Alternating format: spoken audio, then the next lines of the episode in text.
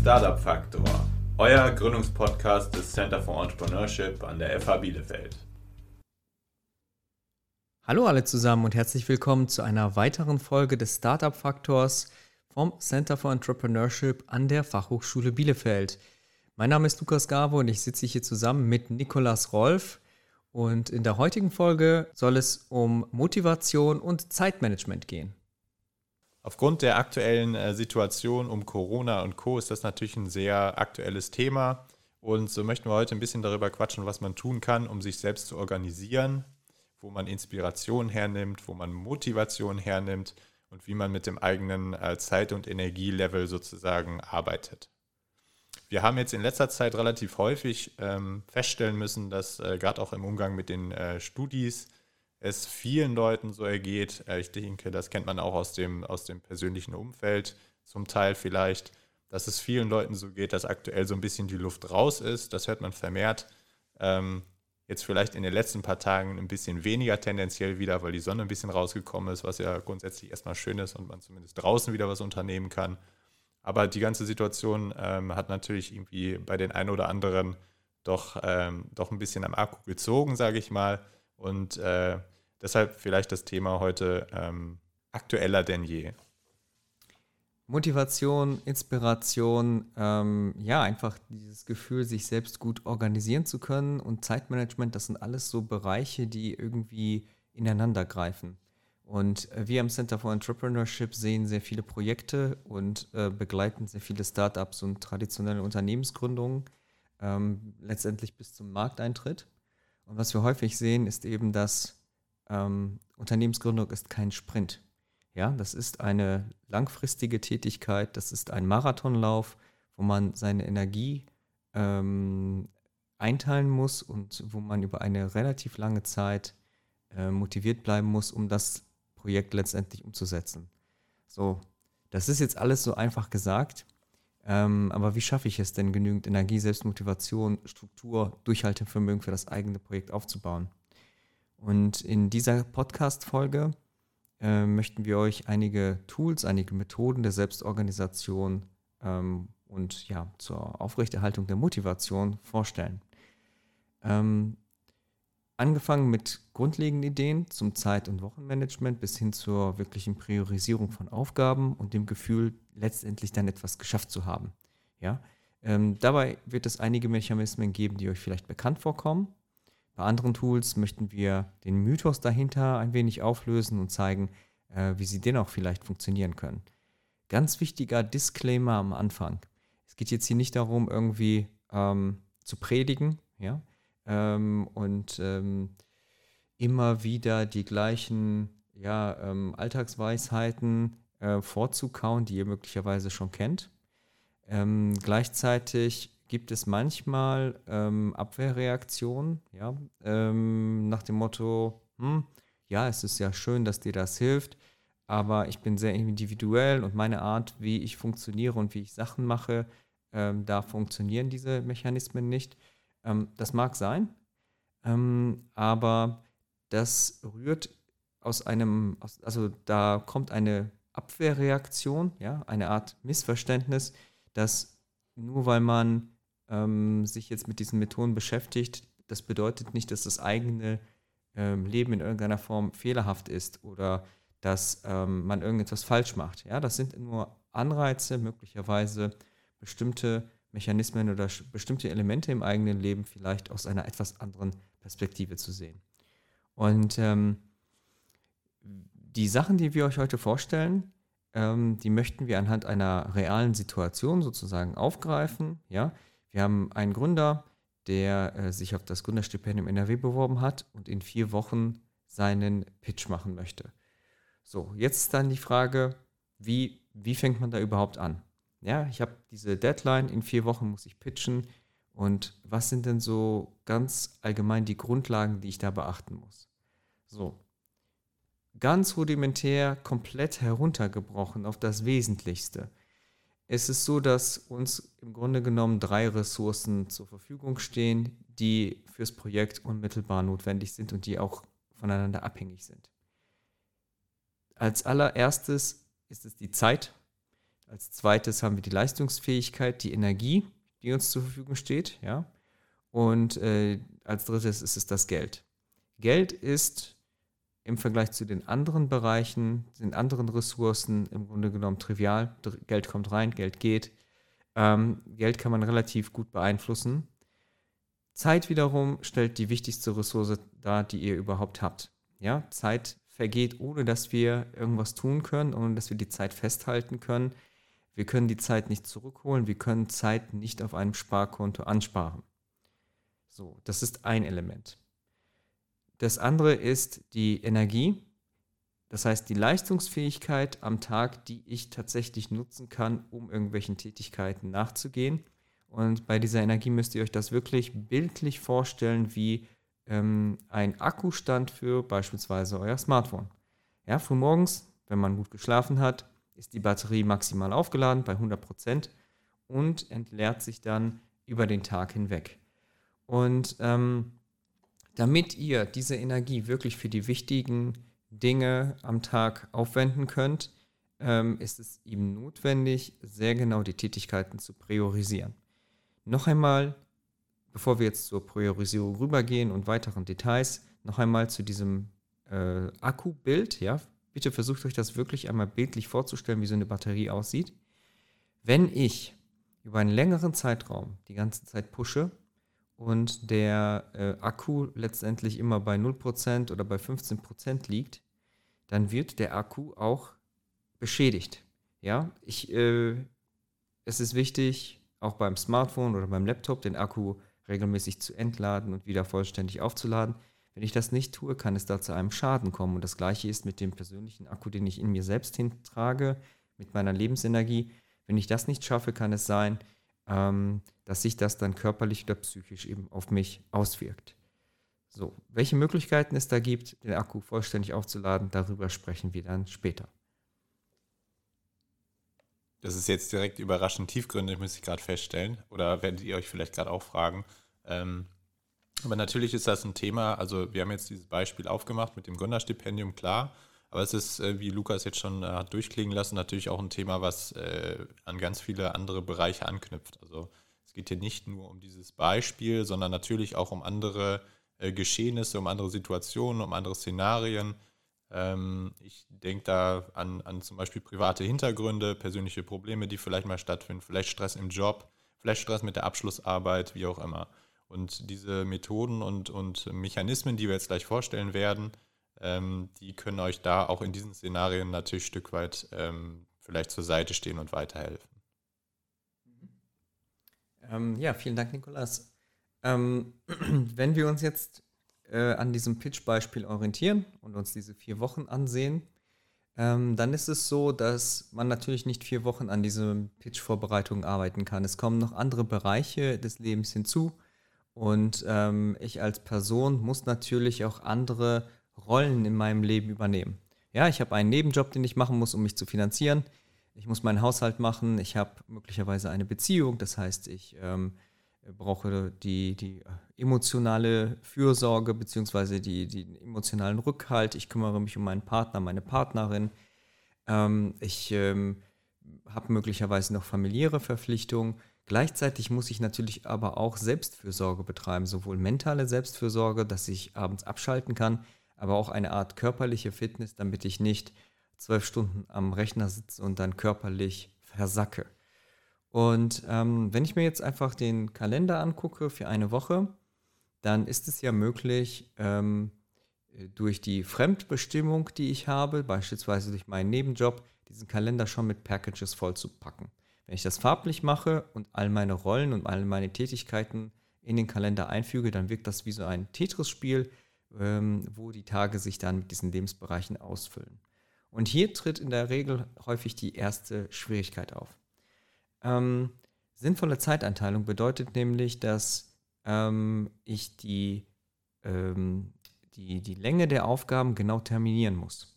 Ja, genau festlegen muss, wie lange ich denn tatsächlich für eine Tätigkeit brauche. Und häufig ist es so, dass wir die, den Zeitaufwand unterschätzen und Aufgaben häufig länger dauern, als äh, wir sie ursprünglich ähm, abgeschätzt haben. Ja, das heißt, ich arbeite äh, ähm, ich setze mir ein Limit von 30 Minuten für die Abarbeitung von E-Mails, stelle dann aber fest, dass ich bei bestimmten E-Mails nochmal telefonisch Rücksprache halten muss und das frisst ein deutlich größeres Zeitfenster. Ähm, es gibt diesen Mythos im Zeitmanagement, dass man den Tag nur zu 65 Prozent verplanen sollte und äh, die andere Zeit lässt man sich irgendwie offen. Das, ähm, davon halte ich persönlich nicht viel. Ähm, ich möchte an dieser Stelle empfehlen, einfach zwischen den Tätigkeiten größere Zeitfenster zu lassen, größere Zeitpuffer. Wenn man sich also sagt, okay, bis zur nächsten Tätigkeit nehme ich mir 15 Minuten als Puffer, dass man da wirklich versucht, ähm, sich 30 ähm, Minuten beispielsweise zu nehmen und eine Art Tätigkeitstagebuch zu schreiben. Also eine Woche mal zu dokumentieren, wie lange man tatsächlich für eine Tätigkeit benötigt und daraus wiederum Rückschlüsse für die weitere Planung ähm, abzuleiten. Ähm, weiterhin ist es wichtig, ähm, Termine nicht ausufern zu lassen. Wenn ich zum Beispiel weiß, dass ich heute bis 16 Uhr arbeiten muss, dann bin ich zu Hause, 17 Uhr habe ich was gegessen, mich ein bisschen ausgeruht und theoretisch hätte ich dann die nächsten vier bis fünf Stunden Zeit, um an meinem Projekt zu arbeiten oder andere Tätigkeiten nachzugehen. Dann dauern Tätigkeiten in der Regel so lange, wie ähm, äh, der tatsächliche Zeitraum vorhanden ist. Ja, ähm, auch wenn es möglicherweise trivialere oder kleinere Tätigkeiten sind, kann es sein, dass diese Tätigkeiten dann zeitlich sehr stark ausufern. Und da ist es wichtig, wenn ich das vorher terminiert habe, eigentlich dauert die Aufgabe nur zwei Stunden, sich wirklich ein enges zeitliches Limit zu setzen, so als hätte ich im Nachgang einen anderen privaten Termin, den ich definitiv äh, einhalten muss. Wenn ich ja auf der Arbeit ein Zeitfenster habe, muss ich dann ja auch die Tätigkeit innerhalb dieses Zeitfensters erfüllen, weil ich dann weiter zum Meeting muss. Und dieses Mindsetting, ich glaube, das ist extrem wichtig, um einfach eine stringente und konsequente ähm, Aufgabenplanung äh, umzusetzen. Außerdem sollte immer ganz genau geschaut werden, ich habe jetzt den heutigen Tag, ich habe eine wichtige, sehr, sehr wichtige Aufgabe, die heute möglicherweise erledigt werden muss. Am Morgen habe ich noch eine andere Aufgabe. Immer versuchen, die Dinge zu erledigen, die wichtig und äh, extrem zeitkritisch sind. Ja, das, was wichtig ist, sollte erledigt werden. Alle anderen Sachen, die nicht zeitkritisch sind und nicht wichtig, von der Priorisierung her, die kann man auch irgendwann anders erledigen. Möglicherweise erledigen sich diese Probleme, die man da hat, auch von selbst. Also was du jetzt gerade sagtest, ähm, mit diesem Festhalten und eine Woche mal tracken, was man wirklich macht und wie lange man dafür braucht. Das ist eine witzige Erfahrung. Ich kann das jedem ans Herz legen. Äh, ich habe das auch schon mal für drei, vier Tage gemacht und äh, habe dann nachher festgestellt, dass ich also wirklich äh, Zeiten irgendwie hatte, wo ich, wo ich äh, so, so, Bummelzeiten, sage ich mal, ja, also was man, was man äh, im Prinzip so als vielleicht Erholung oder, oder Regeneration irgendwie so äh, dann als verbuchen kann, aber auch an anderen Stellen wirklich einfach so mega Ineffizienten, Ineffizienzen hatte. Also ähm, dieses typische Beispiel, dass man an irgendeine Aufgabe versackt, oder auch einfach, dass man, äh, dass man sich mega viel Zeit gelassen hat mit irgendwelchen persönlichen Krams irgendwie zwischendrin und dann sich nachher sozusagen durch dieses Tagebuch überhaupt mal erklärt, warum es einem immer so vorkommt, dass man an manchen Tagen vielleicht nichts geschafft hat, so, ne, dieses Empfinden irgendwie. Und das schlüsselt das dann so ein bisschen auf.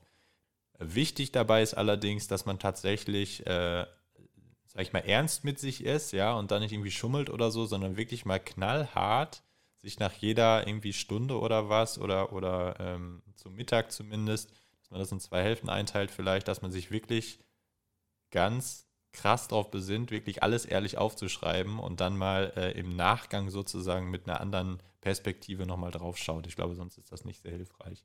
Aber auf jeden Fall sehr interessant und äh, würde ich eben so ans Herz legen, das einfach mal zu machen.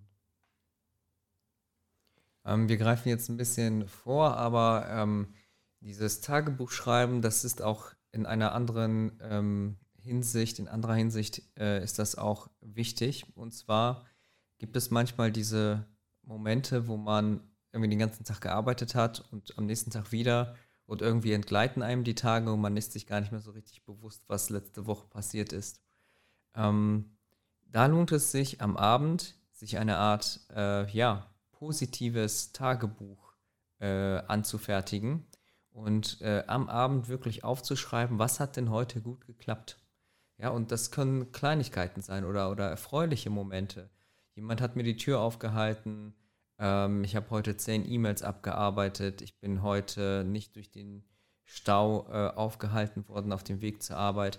Auf diese ganzen positiven Dinge zu schauen. Und wenn man das regelmäßig tut, dann ähm, bildet sich so ein Mosaik aus kleinen, freundlichen, positiven Dingen im eigenen Leben, auf die man dann stolz sein kann. Ja, das kann sowohl äh, jetzt aus dem privaten Bereich gehen, aber auch auf den beruflichen Bereich. Ähm, jetzt hatten wir schon die Priorisierung angesprochen und ich möchte jetzt noch einen Schritt weiter gehen und etwas ähm, mehr in die Tiefe gehen und zwar in dem Bereich Fokussierung. Ähm, vielleicht wird der ein oder andere ähm, Hörer, Hörerin den berühmten Game Designer und Programmierer John Romero kennen. Ähm, der hat einmal erzählt, dass er und sein Team bei der Entwicklung des äh, Videospiels Doom in das tiefste Nirgendwo gezogen sind. Ja, ein ganz kleines Städtchen, ähm, da gab es praktisch nichts, kein Internet, wenig Leute, wenig Events, gar nichts. Warum haben die das gemacht? Naja, damit sich das Team voll und ganz auf die Entwicklung des Spiels konzentrieren konnte. Ja, maximaler Fokus. Fakt ist, ähm, durch unsere digitale Welt ist es so, dass wir konstant connected sind. Es ist nicht so, dass wir ähm, losgelöst sind von äh, der medialen Erfassung, dem medialen Bombardement. Ja, dass ähm, äh, es gibt äh, digitale es, ähm, Bildschirme an den Bahnstationen, Werbung, News. Das Smartphone ist der tägliche Begleiter. Und ähm, am Arbeitsplatz selbst gibt es also Pop-Nachrichten, Pop-up-Nachrichten über Slack, E-Mails kommen über Outlook, es kommt eine Nachricht über WhatsApp. Das heißt, das sind alles so kleine Dots, kleine Spitzen, die unsere Aufmerksamkeit ähm, durcheinander bringen. Und das kann auch passieren, wenn wir im Büro sitzen und es kommt immer ein Teammitglied rein, das gerade etwas absprechen möchte. Ja, ich habe mich gerade in irgendwas eingearbeitet, zack, jemand kommt rein, ich werde aus dieser Fokussierung wieder rausgezogen. Das nennt sich Sägezahneffekt. Ja, also ich, ich habe mich gerade eingearbeitet, plopp, komme ich schon wieder raus und dann arbeite ich mich wieder rein und schon wieder werde ich rausgezogen. Ähm, da, diese, diese Störenfriede zu identifizieren ist ganz wichtig, denn wenn man das schafft, ist es dann möglich, längere Zeit am Block, äh, on Block zu arbeiten, längere Zeit fokussiert zu arbeiten, um dann wirklich ein Projekt umzusetzen. Ja, es ist wichtig, sich solche Zeitpakete zu schnüren, möglicherweise auch Termine mit sich selbst zu machen. Ja, äh, wenn man einfach ähm, einen leeren Kalender hat, ja, heute ist theoretisch nichts, sich einfach einen Block für sich selbst zu stellen und zu sagen, vier Stunden nehme ich mir heute, fokussiere mich voll und ganz auf das Projekt und tauche dort ein. Ja, vielleicht auch noch mal kurz, also dieses Thema Aufmerksamkeitsspanne und äh, ständig connected sein. Ähm, das möchte ich kurz noch mal ein bisschen unterlegen und vielleicht mit so einer Art uh, liebgemeintem Opa-Tipp äh, sozusagen untermauern. Also ich stelle fest in letzter Zeit, ich bin ja nun auch nicht mehr der Jüngste, dass, dass gerade die jüngeren Leute, und ähm, das ist jetzt speziell im Kontakt mit Studis aufgetaucht, dieses Phänomen, äh, teilweise wirklich Probleme haben, auch in One-on-One-Gesprächen oder in so Coaching-Terminen, dann äh, den Fokus tatsächlich zu behalten, weil beispielsweise irgendwie mal das Handy gepingelt hat oder sowas. Ne? Also jetzt gar nicht gepingelt im Sinne von, da kommt ein wichtiger Anruf, sondern einfach gepingelt im Sinne von, äh, klack, da hat wieder irgendjemand bei WhatsApp ein Bild geschickt oder ein Meme oder sowas, ja. Ähm, das ist wirklich, also jetzt nochmal sozusagen Disclaimer, also ich will jetzt kein Opa spielen oder sowas, aber achtet darauf, dass ihr, dass ihr solche Sachen aus diesen fokussierten Arbeitsbereichen einfach raushaltet. Also ähm, da gibt es Mechanismen im Telefon für, ja, dass man irgendwie von wichtigen Kontakten vielleicht was hört und von anderen Kontakten erstmal das Ganze ausblendet. Ähm, und, und achtet darauf, dass ihr in wichtigen Gesprächen, jetzt sei es im, im Themenbereich Unternehmung oder sei es im Themenbereich Studium oder wie auch immer, achtet einfach darauf, dass ihr nicht diesen Fehler begeht, bei dem kleinsten Ping vom Telefon da direkt drauf gucken zu müssen. In äh, den älteren Generationen und den älteren Leuten, denen fällt das maximal krass auf. Ja, also ähm, da ein bisschen, ein bisschen äh, Feingefühl und äh, vielleicht einfach sich nochmal darauf besinnen, dass dieses Fokussieren auch auf andere Bereiche irgendwie ähm, äh, übertragbar sozusagen ist. Ähm, zu diesem Themenbereich gibt es ein sehr gutes Buch, das äh, lautet Irresistible, wo es darum geht, wie wir über die Zeit hinweg ähm, äh, von äh, den ähm, technischen Devices letztendlich abhängig geworden sind. Und ähm, ganz interessant, in den ersten Seiten wird aufgeführt, dass die großen Tech-Giganten, also Jeff Bezos und ähm, Mark Zuckerberg, ihren eigenen Kindern nicht erlauben, diese Geräte zu benutzen. Ähm, getreu dem Motto äh, eines Drogendealers, ähm, ich verkaufe das Zeug, aber ich benutze es nicht selber.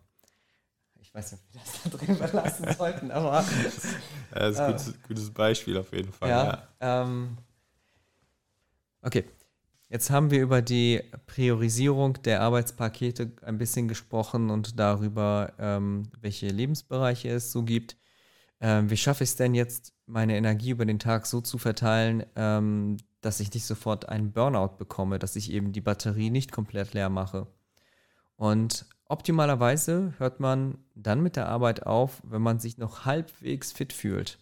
Ja, leichter gesagt als getan. Ne? Eigentlich kann ich ja noch. Ähm, wenn man dann aber erst die Arbeit beendet, äh, wenn man merkt, dass man ständig Fehler macht, sich nicht mehr konzentrieren kann oder wirklich einfach nichts mehr geht, dann ist häufig der Punkt der Erschöpfung schon überschritten. Ja, und dann ähm, habe ich diese, diese Energie im Grunde genommen verbraucht und auch der Feierabend und weitere Aktivitäten am Tagesende werden dann dröge, anstrengend, da ich ja auch dann keine Energie mehr habe, um noch sozusagen am Abend etwas zu machen. Ähm, häufig versucht man dann durch Kaffee oder Energy Drinks die, die Energie wieder irgendwie hoch zu pushen. Das funktioniert in der Regel nicht. Ähm, vielleicht probiert der ein oder andere mal, wenn die Möglichkeit besteht, ne, kleine Regeneration in Form eines kurzen Nickerchens in der Mittagspause. Ja, dass man sagt, man muss ja nicht eine halbe Stunde schlafen, aber ähm, vielleicht einmal für zehn Minuten kurz die Augen zu schließen und ähm, versuchen, da ein bisschen zu regenerieren. Um sich die Arbeit aufzuteilen, ist es gut, ähm, hin und wieder kleinere Pausen zu machen. Ja, Pausen sind extrem wichtig. Ähm, und das, was ich jetzt sage, kann vielleicht der ein oder andere als Widerspruch zu dem Fokussieren ähm, aufgreifen. Nur ist es so, dass ähm, es relativ sinnvoll ist, alle anderthalb Stunden beziehungsweise alle zwei Stunden eine kurze Pause zu machen, sich vielleicht kurz zu strecken, ein bisschen Wasser zu trinken, das Zimmer zu lüften, ähm, damit man immer wieder sich so eine kleine Regenerationsphase ermöglicht und dadurch auch sich bewusster darüber wird, was man denn bereits geschafft hat. Und da lohnt es sich tatsächlich, sich einen kleinen Wecker zu stellen. Das muss nicht unbedingt auf dem Smartphone sein, weil wenn man aufs Smartphone guckt, kann es sein, in der Zwischenzeit sind wieder Nachrichten reingekommen, dann fängt man an, sich damit zu beschäftigen. Ja, einen alten kleinen mechanischen Wecker, wo einfach nur die Zeiger drauf sind, ähm, sich so eine, ähm, so eine Zeitphase zu stellen für anderthalb Stunden und dann eine kurze Pause zu machen. Und dann hat man zum Beispiel über den Tag hinweg verteilt, wenn ich jetzt sage, ich habe vier Zyklen, ja, vier Zyklen, ähm, jeweils ähm, anderthalb Stunden, dann habe ich sechs Stunden insgesamt gearbeitet. Das ist doch schon ganz okay. Ja, ähm, na, wie gesagt, keine komplette Verausgabung, ähm, damit die Erschöpfung in sicheren Bahnen bleibt und man am Abend noch irgendwie was Schönes machen kann. Ja, und das ist tatsächlich, äh, ulkigerweise merke ich gerade super krass auch übertragbar auf Sport zum Beispiel. Also für die Sportfreaks unter euch, wenn ihr mal einen Marathon gelaufen seid und da vielleicht die erste Versorgungsstation einfach geskippt habt, weil ihr gedacht habt, hey, äh, läuft doch, ich fühle mich fit, es läuft gut. Äh, und dann aber irgendwann nach hinten raus gemerkt habt, okay, das war eigentlich ein Fehler, diese erste Versorgungsstation nicht mitzunehmen, ja. Also ich hatte das schon aus der Erfahrung, irgendwie gesprochen, jetzt zwei, dreimal tatsächlich auch im, im sportlichen Bereich so erlebt. Ich denke, das kann man quasi eins zu eins übersetzen ähm, auf, den, auf die Arbeitsplanung und die, sag ich mal, die äh, Intensitätsminuten sozusagen, die man irgendwie in, im, im arbeitlichen Alltag so irgendwie ähm, äh, passiert und einplant. Also einfach wartet nicht, bis der Körper Bescheid sagt, dass es nicht mehr geht, sondern versucht immer ähm, nach gewissen Settings und, und ähm, Vorgehen einfach Pausen einzuplanen. So, ähm, der nächste Bereich im Rahmen von Energiemanagement hat etwas mit den unterschiedlichen ähm, Arbeitstypen und Energietypen zu tun. Und vielleicht hat der eine oder andere schon mal etwas gehört zu den Lerchen und den Eulen. Ich mag dieses Beispiel, diesen Vergleich überhaupt nicht, ähm, weil es einfach totgetreten wird und es wird vorgestellt, aber die, die Umsetzung oder das, was man dann daraus machen kann, das fehlt mir dann häufig. Ähm, Fakt ist, dass man nach dem Aufstehen, grundsätzlich nach dem Aufstehen, nachdem der Körper sozusagen Detox betrieben hat, ja, man ausgeschlafen ist, dass man dann im Grunde genommen am ausgeschlafensten ist. Und es gibt unterschiedliche Menschen mit einem unterschiedlichen sogenannten persönlichen Biorhythmus. Es gibt Menschen, die können sehr früh aufstehen, sind dann extrem produktiv, sind dann aber eben am Abend schon wieder schläfrig. Dafür gibt es auf der anderen Seite des Spektrums Menschen, die eher länger schlafen, ähm, dann eher zur Mittagszeit beispielsweise aufstehen oder auch frühmorgens aufstehen, aber eben frühmorgens nicht so produktiv sind, dann aber ab den äh, Abendstunden bis Mitternacht sehr kreativ arbeiten können, weil das Umfeld sich beruhigt hat, alles etwas stiller ist und man dann dort arbeiten kann. Wichtig ist zu betonen, dass beide Typen, es gibt sicherlich noch andere Ausprägungen, beide Typen absolut gleichwertig sind. Ja, nur mal, weil man andere Arbeits- und Schlafgewohnheiten hat, heißt das nicht, dass etwas besser oder schlechter ist oder man das in irgendeiner Form äh, werten sollte, sondern beide Typen sind gleichwertig. Für einen selbst ist es wichtig, genau zu identifizieren, welchen Biorhythmus man denn wirklich hat, damit man die wichtigsten Tätigkeiten des Tages auf diesen Biorhythmus anpassen kann und genau sehen kann, wann man auf gar keinen Fall etwas extrem Wichtiges machen sollte. Wenn ich also merke, dass ich zwischen 14 und 15 Uhr immer eine Tiefphase habe, wo einfach gar nichts geht, dann sollte ich in dieser Phase keine wichtigen Meetings mit meinem Gründungsteam legen. Ja? Ähm, wenn ich aber merke, dass ich abends besonders kreativ arbeiten kann, weil ich dann meine Ruhe habe, hm, äh, vielleicht lohnt es sich da dann äh, ja, Design-Tätigkeiten zu übernehmen. Design eines Logos, Design der Website etc. Wenn ich merke, dass ich eher der Frühaufsteher bin, von 7 bis 11, kann ich in der Regel richtig gut arbeiten, konzeptionell inhaltlich arbeiten, dann lohnt es sich vielleicht hier in diesem Zeitfenster die wichtigsten Kapitel für meinen Businessplan zu schreiben oder eben dieses Pitch Deck zu erstellen. Innovation, Technologie, Alleinstellungsmerkmal. Diese Sachen, wo ich wirklich fokussiert und kernig mit voller Energie dran arbeiten muss. Ähm, und auch hier wieder bitte darauf achten, in den ähm, Phasen des Tages, wo ich die meiste Energie habe, versuchen wirklich die A-Aufgaben, die Aufgaben, die die höchste Priorität haben, mit geballter Kraft voranzubringen. Routineaufgaben sollten nicht für diese Hochphasen aufgebraucht werden. Und äh, Lukas, was bist du für ein Typ? Bist du eher eine Lerche oder eher eine Eule? Ja, das ist eine Frage. Ähm, da ich in verschiedenen Arbeitskontexten äh, gearbeitet habe, wo ich also auch gezwungen war, um 6 Uhr früh bereits anzufangen oder aber auch bis 1 Uhr nachts zu arbeiten oder die Nacht durchzuarbeiten, bin ich da eigentlich immer relativ flexibel. Also ich kann immer dann arbeiten, wenn es notwendig ist. Ähm, ich gehöre aber zu den Leuten, die einfach mittags, ja, zwischen 14 und 15 Uhr dann wirklich so eine Tiefphase haben. Hier im Büro kann ich natürlich nicht schlafen, das geht nicht. Ich versuche in der Zeit im Grunde genommen Sachen zu machen, die ähm, inhaltlich nicht so äh, wichtig sind, also beispielsweise Dokumentenablage, Ablage auf den Laufwerken, ähm, Sortierung von Dokumenten etc. Genau. Mhm. Und Nikolas, was für ein Typ bist du? natürlich kommt die Gegenfrage. Äh, ich habe mich natürlich jetzt schon äh, vorbereitet mental. Ähm, nein, also bei mir ist es so, ich habe festgestellt, man kann das auch ein bisschen über die Zeit variieren. Also jetzt nicht nach dem Sinne, ich mache heute Eule und morgen Lerche oder sowas, ähm, sondern eher so auf, dem, auf, dem, auf der Makroperspektive quasi. Also ich hatte Zeiten bei mir zum Beispiel, da bin ich jeden Morgen um halb sechs aufgestanden und äh, habe dann irgendwie ab, ab äh, vor sieben noch im, im Büro gesessen. Ähm, und das hat mir gut getan und das hat geklappt, aber ich habe auch genauso gut andere Phasen schon gehabt, wo ich wirklich, ähm, zum Beispiel damals bei der Abschlussarbeit, wirklich fast nur nachts gearbeitet habe. Ich weiß gar nicht genau, woran das lag, aber es war mir irgendwie ähm, zu der Zeit war mir das angenehmer, es abends zu machen, sozusagen, wenn der Tag eigentlich offiziell beendet war, in Anführungsstrichen, weil ich dann so meine Zeit hatte, im Prinzip mich so richtig reinzufuchsen ohne dieses, was wir eben schon mal gesagt haben, dieses Sägezahn-Thema dazu haben, ne? dass man sich immer einarbeitet und dann kommt Ablenkung und dann kommt man wieder rein und dann kommt wieder Ablenkung und so weiter. Also ich glaube, da ist auch durchaus so eine Art äh, langfristige Möglichkeit, dass sich das mal dreht. Und so würde ich antworten. Also aktuell, glaube ich, bin ich mehr Eule, aber ähm, ja, mal so, mal so. Mhm.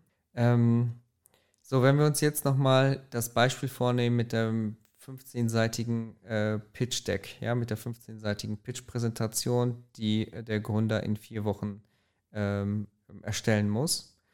Ähm, das kann auf den ersten Schlag ein ganz schön großes Projekt sein, ja. Ähm, wenn ich ein großes Projekt habe, dann lohnt es sich immer, dieses Projekt in kleinere Pakete aufzudröseln. Und wenn diese Pakete immer noch zu groß sind, dann noch einen kleineren Teilschritt aufzusplitten und noch kleiner, so lange, bis ich ähm, ein Teilstück an einem Tag sozusagen erledigen kann. Etwas, was sich, was für mich verdaulich ist, was für mich nicht bedrohlich ist. Ja, wenn ich es zum Beispiel schaffe, einen Slide innerhalb von 35 Minuten zu machen und dann vielleicht noch einen Slide, dann kann ich sagen, okay, heute habe ich zwei oder drei Slides geschafft. So, das ist etwas, daran kann ich mich festhalten, daran kann ich mich orientieren, daran kann ich äh, da kann ich stolz drauf sein. Und am nächsten Tag mache ich wieder ein oder zwei Slides. Und nach und nach ähm, schaffe ich es dann, das Projekt durch diese kleinen Schritte nach vorne zu bringen. Und ich benutze hier gerne immer das Sinnbild von Baby Steps. Ja, wenn Babys anfangen zu laufen, dann ähm, stehen die nicht auf und fangen an, direkt von einer Seite des äh, Raums zum nächsten rüber zu laufen, sondern zuerst stehen sie auf beiden Füßen, halten sich noch irgendwie am Sofa fest machen erstmal einen kleinen Step, dann noch einen kleinen Step und dann noch einen kleinen Step, solange bis sie dann letztendlich ähm, auf der anderen Seite des Raums angekommen sind. Ja? Und mit den kleinen Schritten schafft man es dann, das eigene Projekt zum Laufen zu bringen. Voll süß, hat sicherlich jeder mal gesehen. Aber meist, Lukas, da müssen wir jetzt ehrlich sein, meist ist nach dem äh, Hoch, Hochhieven und Festhalten äh, der nächste Step jetzt, oh, das war ein Pun. Das war Unintended Pun. War das super? Der nächste Step danach wäre eigentlich wieder auf den Arsch zu fallen. Man kennt das ja, aber äh, an dieser Stelle sinnbildlich sicherlich, äh, sicherlich genau passend mit den kleinen Schritten, die man auf jeden Fall machen sollte, um das ganze große Projekt auf jeden Fall peu à peu im Prinzip abzuarbeiten. Ja, ich glaube, es war der große Thomas Wayne, der einmal gesagt hat, äh, was machen wir, nachdem wir hinfallen? Wir stehen einfach wieder auf und laufen weiter. Ja, ähm, natürlich, hinfallen gehört einfach zum Leben dazu, aber man darf einfach niemals aufgeben. Selbst wenn man einen kleinen Step gemacht hat und es hat nicht funktioniert, dann macht man einfach weiter. Das ist ja auch der Idealzustand, von dem wir gerade reden. Ja, das muss man auch bedenken. Äh, wir stellen uns jetzt einen Plan zusammen und wollen diesen Plan jetzt umsetzen. Es kann aber auch immer wieder passieren, dass unerwartete Dinge reinkommen, Sachen, die man nicht vorhergesehen hat, weil das Leben einfach unvorhersehbar ist. Ja, Schwierigkeiten kündigen sich häufig selten an. Ja? Ähm, und da, deshalb ist es gut, solche Puffer zu haben. Ja? Deshalb ist es gut, sich da diese 30 Minuten zwischen den Aufgaben zu nehmen. Und ähm, ganz, ganz wichtig, ganz, ganz wichtig, wir haben jetzt hier über ein paar Sachen gesprochen. Und ähm, wenn man sich das jetzt als Podcast anhört, dann wird man vielleicht denken, okay, das kenne ich ja alles schon. Ja, ja, ja, irgendwie, irgendwie, ne, habe ich das alles schon mal gehört. Der wichtigste Schritt ist hier die Umsetzung. Der wichtigste Schritt ist, all diese Dinge tatsächlich anzuwenden. Ja, natürlich kann ich ein Dankbarkeitstagebuch am Ende des Abends schreiben. Ja, mach das bitte mal sieben Tage hintereinander. Das Wichtigste ist, es wirklich umzusetzen. Nicht zu, zu sagen, ja, okay, das ist eine gute Methode und ähm, irgendwie weiß ich, dass ich das machen soll. Wirklich die Umsetzung. Darum geht es. So. Wir hatten die Energie, wir hatten die, ähm, die Organisation der Tätigkeiten, Priorisierung. Jetzt geht es ein bisschen um die Motivation. Ja? Unternehmensgründung ist ein Marathonlauf. Wie schaffe ich es, jetzt die ganze Zeit über motiviert zu bleiben? Und es ist unglaublich wichtig, dass man ein Ziel irgendwie hat. Ja, ein im Leben, Ziel im, im eigenen Projekt. Wenn ich keine richtige Richtung, kein richtiges Ziel habe, dann laufe ich gleichzeitig in alle möglichen Richtungen, komme aber nirgendwo an und verstreue meine Energie, komme aber nirgendwo an. So, da ist wieder dieser, auch dieser Fokuscharakter. Ne? Ähm, ein Ziel gibt mir eine Struktur vor, priorisiert automatisch zwischen den wichtigen und den unwichtigen Dingen. Und ähm, auch wenn ich über meine Lebensjahre hinweg mein Ziel möglicherweise anpasse, weil bestimmte Dinge in meinem Leben keine Rolle mehr spielen oder einfach entfallen, dann bleibt eine gewisse Richtung, ein gewisses Ziel immer noch ein wichtiger Kompass für mein Leben. So. Häufig werden diese Ziele durch die tiefsten, innersten Werte eines Menschen bestimmt. Ja? Und wenn wir wirklich wissen, ähm, also zum Beispiel, die, wenn wir wissen, dass die persönliche Weiterbildung einem am Herzen liegt, dann werde ich versuchen, alles in meinem Arbeitsalltag und in meiner Umgebung so zu gestalten, dass äh, diese Dinge in meinem Arbeitsalltag synchron zu meinem Ziel stehen und alles dahin führt, damit ich dieses Ziel erreichen kann. So, ich bin jetzt motiviert, ich will das jetzt irgendwie machen. Ne? Ich will, ich will, ich will, ich will, ich will das jetzt machen. Heute Morgen war ich auf der Arbeit, jetzt bin ich nach Hause gekommen, habe mich um meinen, Arbeitskram, äh, meinen Haushaltskram gekümmert. Jetzt setze ich mich an den Schreibtisch und irgendwie geht es nicht. Ir irgendwas geht nicht. Ne? Irgendwie bin ich, bin ich hibbelig oder irgendwie fühle mich, fühl mich unruhig oder müde oder irgendwas. Irgendwas geht nicht. Aber dennoch will ich mein Projekt machen. Aber irgendwas hält mich zurück. Irgendwas ist komisch. Ähm, das sind häufig Reiber Reibereien oder Reibungen äh, in einem selbst, wo wir manchmal das eine wollen aber ein anderer Teil von uns möchte eigentlich etwas anderes. Und ähm, das klingt ein bisschen schizophren. Fakt ist aber, dass wir als Persönlichkeit uns aus verschiedenen Elementen, verschiedenen kleinen Elementen, ich nenne das das innere Team, da gibt es verschiedene andere Begriffe aber auch für, ähm, aus dem inneren Team zusammensetzen. Und in diesem inneren Team gibt es eine Person, die ist sozusagen diese Gründungspersönlichkeit, die dann sagen möchte, ja, wir müssen die Gründung nach vorne bringen, zack, Effizienz und Geld reinholen. Dann gibt es aber noch dieses andere Teammitglied, das sagt, boah, wir haben jetzt so viel gearbeitet und jetzt einmal mal kurz sacken lassen, einmal kurz irgendwie ausruhen, einmal irgendwie die Füße hochlegen, einem Nachmittag mal nichts tun. Und ähm, dann gibt es vielleicht ein anderes Team, das sagt, Teammitglied, das sagt, hm, Jetzt möchte ich aber mal einfach ganz frei kreativ sein, irgendwas ganz anderes machen, ein Buch lesen, ein Bild zeichnen, etwas in dieser Form. Das heißt, ich habe bildlich gesprochen einen Konferenzraum, dort sitzen die einzelnen Teammitglieder und die, ich stehe in der Mitte und jedes Teammitglied zieht sozusagen an mir in unterschiedliche Richtungen. Ähm, das kann dann dazu führen, dass ich, obwohl ein Teil von mir das Projekt letztendlich umsetzen möchte, das Gründungsprojekt, ich sozusagen ähm, durch andere Teammitglieder meines inneren Teams davon abgehalten werde. Und es ist ganz wichtig, sich dieser Teammitglieder bewusst zu machen, diese Teammitglieder vielleicht aufzuschreiben und von, von Personas und mit diesen Teammitgliedern ähm, ja sozusagen etwas auszuhandeln. Nach dem Motto, okay, wir zielen diese Woche, ziehen wir das Projekt noch durch, aber dann verspreche ich dir, nächste Woche ruhen wir es aus oder am Wochenende machen wir gar nichts. Ja, die zu akzeptieren, dass eins dieser Teammitglieder ein bestimmtes Bedürfnis hat und dann mit diesem Teammitglied ins Gespräch gehen und versuchen, das, da einen Kompromiss zu finden. Denn wenn das passiert, wenn man sozusagen schafft, die Personas alle auf die eigene Seite zu bringen, dann ziehen alle Personas im Inneren am gleichen Strang. Und das sorgt dann dafür, dass man die maximale Energie seines innersten Teams nutzen kann. Ja? Das klingt auch etwas abstrakt, aber vielleicht nehmt ihr euch mal 15 Minuten, eine halbe Stunde Zeit und versucht einmal aufzuschreiben, welche Personas ihr denn haben könntet und welche sozusagen gegensätzlichen Energien möglicherweise dort bei euch aufeinandertreffen. Ja, finde ich auch einen sehr spannenden Tipp. Habe ich jetzt das erste Mal gehört, muss ich sagen, äh, Lukas. Ähm, aber das erinnert mich ganz, ganz stark irgendwie an dem, was ich, was man auch so, glaube ich, teilweise dann empfindet. Ne? Also äh, Beispiel, äh, eine Woche lang richtig durchgepowert auf der Arbeit irgendwie und, und zeitlich nicht viel Perspektive gehabt für, für Sport zum Beispiel oder für kreative Arbeiten.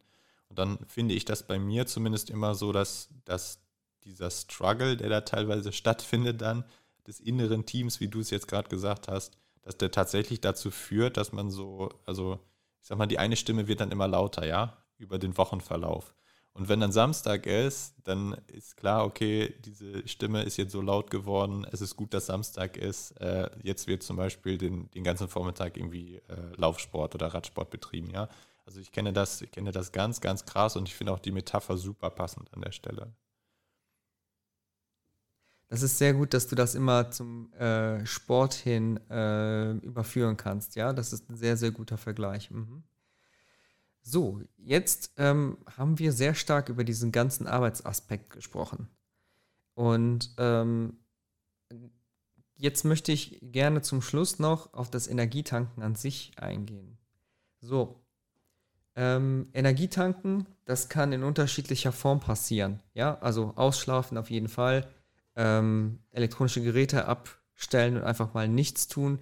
Wir sind einfach sehr stark daran äh, orientiert, die ganze Zeit etwas zu tun. Das heißt, selbst wenn wir dann die Freizeit haben, fangen wir an, die Freizeit genauso zu organisieren, wie wir sozusagen ein Arbeitsprojekt organisieren würden. Ja, äh, ich stehe jetzt auf und mache erstmal ähm, eine, gehe erstmal eine Stunde lang joggen, danach gehe ich Fahrrad fahren, danach arbeite ich im Garten. Dass man sich direkt so ein stringentes Programm aufstellt. Ähm, das kann funktionieren, ja. Ähm, wichtig ist aber hier wirklich zu gucken, was ähm, hilft mir sozusagen in meine Zone zu kommen oder in, in, diesen, in diese Ebene, wo sich meine Batterie tatsächlich auflädt. Vielleicht spiele ich gerne Videospiele oder schaue Filme, ja. Wenn ich aber gerade an dem Tag schon acht bis zehn Stunden am Rechner gesessen habe, weil ich gearbeitet habe, ist es vielleicht für mich nicht so sinnvoll, äh, noch äh, einmal vor einem Bildschirm zu sitzen, weil ähm, diese Tätigkeit mich nicht wirklich auflädt. Und es gibt hier sehr, sehr viele unterschiedliche Begriffe, ja, die Zone, Manjana-Effekt, ähm, all diese Dinge, die dazu führen, ähm, die eigene Batterie aufzutanken. Und ganz wichtig, ganz, ganz wichtig ist, ähm, dass man absolut ehrlich mit sich selbst ist und sich wirklich überlegt, was ist diese Tätigkeit oder was sind diese Tätigkeiten, die mir helfen, ähm, meine Energie aufzuladen. Und dass man ganz ehrlich zu sich selbst ist und sich auch nicht vor anderen Leuten rechtfertigen muss. Es gibt Leute, die sitzen dann einfach vor dem Aquarium und gucken sich ihre Fische an. Oder die arbeiten im Garten, stellen den Garten zusammen, äh, machen den Garten hübsch und nachdem das fertig ist, gehen sie dann einfach wieder. Ja, weil es nicht darum geht, im Garten zu sitzen, sondern einfach diese Gartentätigkeit umzusetzen. Und es ist absolut wichtig zu realisieren, ähm, welche Tätigkeiten einem wirklich in der Seele gut tun und in welchen Tätigkeiten man sich so in dieser Form ausleben kann. Ja, das können die verrücktesten Dinge sein. Und ähm, da einmal in sich zu gehen und sich wirklich zu überlegen, ist das die Tätigkeit, die mir Energie gibt? Oder bin ich derjenige, der sozusagen auch in meiner Freizeit durch diese Tätigkeit versuche, weiter Energie zu, zu geben, mich weiter zu verausgaben? Und das ist eigentlich die ganze, das ist eigentlich die ganze Magie dahinter. Ja, ähm, weil wir manchmal glauben, dass eine Tätigkeit uns erholt, obwohl das eigentlich gar nicht so der Fall ist und wir in Wirklichkeit etwas anderes benötigen. Das heißt, es erfordert auch hier wieder ein bisschen Selbstreflexion und ähm, ein bisschen ähm, ja, ein bisschen Aufmerksamkeit. Genau, und um das Ganze jetzt vielleicht nochmal so ein bisschen abzurunden, also es waren jetzt sehr, sehr viele Methoden und so Mechanismen, irgendwie Funktionsweisen, wie man umgehen könnte mit. Ähm, natürlich, äh, wie ihr jetzt eben schon gehört habt, nehmt euch das äh, zu Herzen und probiert das einfach mal aus. Lukas hat es eben gesagt, das Probieren und das selber machen oder Einführen dieser Rituale ist dann das Wichtige. Auf der anderen Seite ist das natürlich nicht so zu verstehen, dass man auch noch seinen, seinen kompletten Tag und seine komplette Lebenszeit irgendwie komplett ver, äh, ja, verplant oder verkaskadiert oder wie auch immer. Also diese Strukturen, die jetzt diese Mechanismen und Methoden vorgeben, das ist sozusagen nur immer so ein Kickstart. Also Ähm, wenn man das drei, vier, fünf Wochen mal durchhält, dann wird man merken, dass man das automatisch mit in den Alltag einbaut an der einen oder anderen Stelle. Und ähm, für manche, für manche dieser, dieser Dinge heißt das im Prinzip, ähm, dass man das nicht, die, die Fritte sozusagen nicht überfrittiert, ja, sondern dass man sich im Prinzip einfach nur daran richtet, dass man das äh, zur Gewohnheit macht, auf ein paar Dinge ähm, zu achten und aufmerksam zu sein. Und dann geht das im Prinzip einher mit einem, mit einem Besserwerden der eigenen Motivation und mit einem Besserwerden des eigenen Zeitmanagements und so weiter. Also äh, keine Bange, äh, einfach mal probieren und ein paar Wochen dabei bleiben. Und äh, ich bin mir sicher, da werden die Tipps, die hauptsächlich Lukas jetzt ja reingespielt hat, Lukas an der Stelle, du bist hervorragend vorbereitet. Besten Dank. Und äh, also wenn man das, wenn man das im Prinzip dann so langsam einführt, dann wird man langfristig das, das ganze Thema oder sich selbst vielleicht auch äh, in gewissen ähm, Bereichen einfach ähm, besser fühlen und auch effizienter arbeiten können. Also wenn ihr, ähm, wenn ihr Interesse habt, probiert doch mal ein paar, ähm, ja, ein paar Simulationen durch. Nehmt euch mal ein Wochenende, wirklich so zwei Tage Zeit und packt das Handy weg, schaltet das WLAN aus und schaltet keine elektronischen Geräte ein. Kein Handy, kein Radio, kein Computer. Einfach mal zu gucken, wie sich das anfühlt.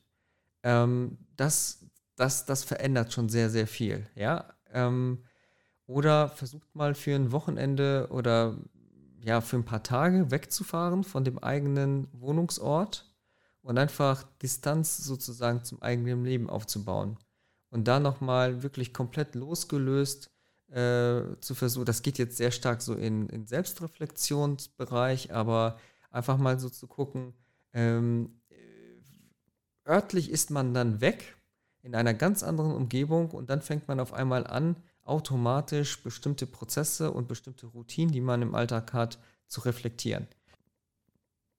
Zum Abschluss möchte ich euch aber noch ein paar Sachen an die Hand geben, wo, die ihr vielleicht nachlesen könnt. Also es gibt in Deutschland äh, den Lothar Seiwert, der hat äh, die Bücher verfasst Simplify Your Time und Simplify Your Life. Ja, Simplify Your Life, das ist so ein sehr kompaktes Buch, wo es einfach darum geht, wie man bestimmte Lebensbereiche, ähm, ja, nicht nur glücklicher, sondern einfach auch einfacher, schlanker gestalten kann. In Simplify Your Time und in der äh, Bärenstrategie, ja, noch mehr Zeit für das Wesentliche ähm, geht er im Grunde genommen über, auf sehr viele Zeitmanagement-Fähigkeiten äh, ein. Inspiriert durch diese ganzen Bücher hat Werner Tiki Küstenmacher noch ein Buch rausgebracht, Limbi, der Weg zum Glück führt durchs Gehirn, wo einfach bestimmte Funktionen im Gehirn etwas äh, näher beschrieben werden, wie wir also uns organisatorisch sozusagen aufstellen und naja, das geht auch alles so in diese, diese Schiene hinein. Und jemand, den ich sehr, sehr gerne lese, der hat ähm, auf seiner Seite zeitzuleben.de, Ralf Senftleben, hat auf seiner Seite in seinem Blog sehr viele interessante Denkanstöße und vor einiger Zeit ein Buch rausgebracht, Die Kunst in schwierigen Zeiten nicht durchzudrehen. Geniale Strategien für mehr Stärke und Gelassenheit im Alltag. Ja, ähm, ich weiß, das ist nicht für jeden etwas und diese Bücher sind extrem geballt. Das heißt, das kann man nicht einfach mal so durchlesen, aber immer wieder mal in die Hand nehmen und mal einfach ein, wahllos eine Seite aufschlagen, Gedanken aufgreifen und ja, vielleicht hilft das irgendwie äh, bei der Struktur des eigenen Pitches. Gut, und damit sind wir auch für heute dann schon durch. Ähm, an der Stelle vielleicht kurz noch, wir haben ein bisschen Feedback erhalten. Ähm, zum einen das Thema Folgenlänge. Äh, ich gucke jetzt gerade auf den Timer hier, wir sind jetzt schon wieder bei 50 Minuten. Ähm, äh, wir hatten so ein bisschen Feedback bekommen, so nach dem Motto, ja, es ist eine gute Länge informativ, ja, aber es könnte durchaus auch zehn Minuten weniger sein. Einfach äh, Thema Aufmerksamkeitsspanne vielleicht wieder, worüber wir eben schon gesprochen haben. Ähm, und das zweite war äh, die Frequenz der Folgen, dass ähm, einige Leute hatten sich gewünscht, dass die, äh, dass wir zusammen halt mit den, mit den etwas kürzer, kürzeren äh, Folgen äh, die Frequenz ein bisschen hochschrauben das nehmen wir uns zu Herzen und versuchen das umzusetzen, müssen aber natürlich auch dazu sagen, dass äh, die Themen, also wenn wir sie jetzt so angehen, sich, sich äh, dann oft auch so ein bisschen irgendwie in die, in die Länge ziehen natürlich, zum einen, was die Folgenlänge angeht und zum Zweiten, was die Frequenz angeht. Also wir machen das quasi, ja, nebenberuflich dürfen wir jetzt nicht sagen, äh, äh, weil wir es natürlich irgendwie im, im CW-Kontext machen, klar. Aber es ist natürlich eine, eine, Baustelle in Anführungsstrichen, die wir, die wir äh, zusätzlich machen zu dem Daily Business, was wir sowieso zu tun haben. Ähm, und entsprechend werden wir versuchen, da vielleicht ein bisschen hochzufahren, aber ähm, es bleibt sozusagen erstmal beim, ähm, bei der Absicht. Lukas, hast du noch was? Haben wir was Aktuelles noch? Irgendwie Ankündigungen oder sowas? Ähm, ja, ich kann vielleicht schon mal ankündigen, dass wir in den nächsten Monaten über die Crowdfunding-Seite Start Next eine Partnerseite starten werden. Das bedeutet, dass ähm, Gründungsinteressierte, die der Fachhochschule angehören, also Studierende, ja, ähm, die ein eigenes Gründungsprojekt machen möchten, äh, über unsere Partnerseite äh, ein Crowdfunding starten können. Ihr bewerbt euch mit eurem Projekt bei uns. Wir gucken uns das an, sprechen mit euch über mögliche Finanzierungsformen und ob Crowdfunding genau das Richtige für euch ist, schalten euch dann dort frei und helfen euch bei der Kuration und ähm, ja, wenn ähm, äh, euer Crowdfunding erfolgreich ist, bekommt ihr dann eben von Startnext äh, das, das Geld. Und ähm, wir arbeiten im Augenblick auch noch an einer Art von Co-Funding mit einem Co-Funding-Budget. Äh, wenn das fertig ist, äh, gibt es dann wieder neue News von uns. Aber stellt euch schon mal drauf ein, ja, äh, Startnext Crowdfunding, das kommt in den nächsten Monaten. Die Corona-Zahlen gehen runter und wahrscheinlich liegt ihr jetzt mit einer Decke irgendwo im Park, hört euch unseren Startup Factor Podcast an, trinkt Prosecco und habt euch eure weißen Kniesöckchen bereits ausgezogen. Schön, dass ihr heute alle dabei wart und euch ähm, eine weitere Folge unseres Podcasts angehört habt. Ähm, gerne nehmen wir Kritik und Wünsche für weitere Folgen entgegen und ähm, ja, freuen uns einfach darauf, ähm, euch in diesem Jahr noch weitere Folgen mit interessanten Teams und zu interessanten Themen zu geben. Schreibt uns gerne. Ja, von unserer Seite aus wünschen wir euch noch alles Gute und bis bald. Macht's gut. Ciao.